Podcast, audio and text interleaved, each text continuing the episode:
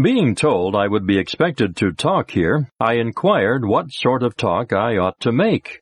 They said it should be something suitable to youth, something didactic, instructive, or something in the nature of good advice. Very well.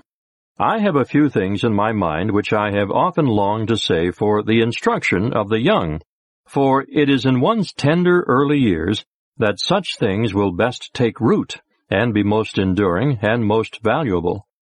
First, then, I will say to you, my young friends, and I say it beseechingly, urgingly, always obey your parents when they are present. This is the best policy in the long run, because if you don't, they will make you. Most parents think they know better than you do, and you can generally make more by humoring that superstition than you can by acting on your own better judgment. Be respectful to your superiors, if you have any, also to strangers, and sometimes to others. If a person offends you and you are in doubt as to whether it was intentional or not, do not resort to extreme measures. Simply watch your chance and hit him with a brick. That will be sufficient. If you shall find that he had not intended any offense, Come out frankly and confess yourself in the wrong when you struck him. Acknowledge it like a man and say you didn't mean to. Yes, always avoid violence. In this age of charity and kindliness, the time has gone by for such things. Leave dynamite to the low and unrefined. Go to bed early, get up early. This is wise. Some authorities say get up with the sun, some say get up with one thing, others with another.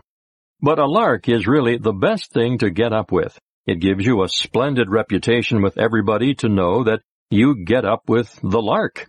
And if you get the right kind of lark and work at him right, you can easily train him to get up at half past nine. Every time. It's no trick at all. Now as to the matter of lying. You want to be very careful about lying. Otherwise, you are nearly sure to get caught. Once caught, you can never again be, in the eyes of the good and the pure, what you were before. Many a young person has injured himself permanently through a single clumsy and ill-finished lie, the result of carelessness born of incomplete training. Some authorities hold that the young ought not to lie at all. That, of course, is putting it rather stronger than necessary, Still, while I cannot go quite so far as that, I do maintain, and I believe I am right, that the young ought to be temperate in the use of this great art, until practice and experience shall give them that confidence, elegance, and precision, which alone can make the accomplishment graceful and profitable. Patience, diligence, painstaking attention to detail, these are requirements.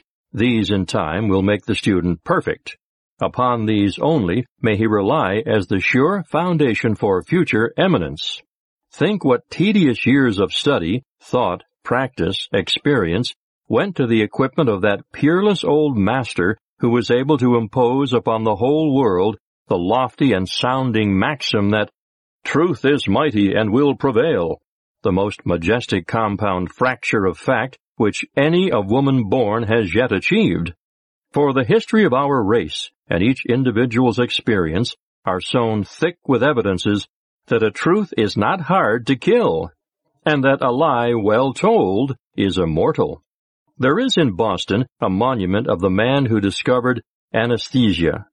Many people are aware, in these latter days, that that man didn't discover it at all, but stole the discovery from another man. Is this truth mighty, and will it prevail? Ah, no, my hearers, the monument is made of hardy material, but the lie it tells will outlast it a million years. An awkward, feeble, leaky lie is a thing which you ought to make it your unceasing study to avoid. Such a lie as that has no more real permanence than an average truth. Why, you might as well tell the truth at once and be done with it. A feeble, stupid, preposterous lie will not live two years except it be a slander upon somebody. It is indestructible then, of course, but that is no merit of yours. A final word. Begin your practice of this gracious and beautiful art early. Begin now. If I had begun earlier, I could have learned how. Never handle firearms carelessly. The sorrow and suffering that have been caused through the innocent but heedless handling of firearms by the young. Only four days ago, right in the next farmhouse to the one where I am spending the summer, a grandmother, old and gray and sweet, one of the loveliest spirits in the land, was sitting at her work when her young grandson crept in and got down an old battered rusty gun which had not been touched for many years and was supposed not to be loaded and pointed it at her, laughing and threatening to shoot. In her fright, she ran screaming and pleading toward the door on the other side of the room. But as she passed him, he placed the gun almost against her very breast and pulled the trigger. He had supposed it was not loaded. And he was right, it wasn't.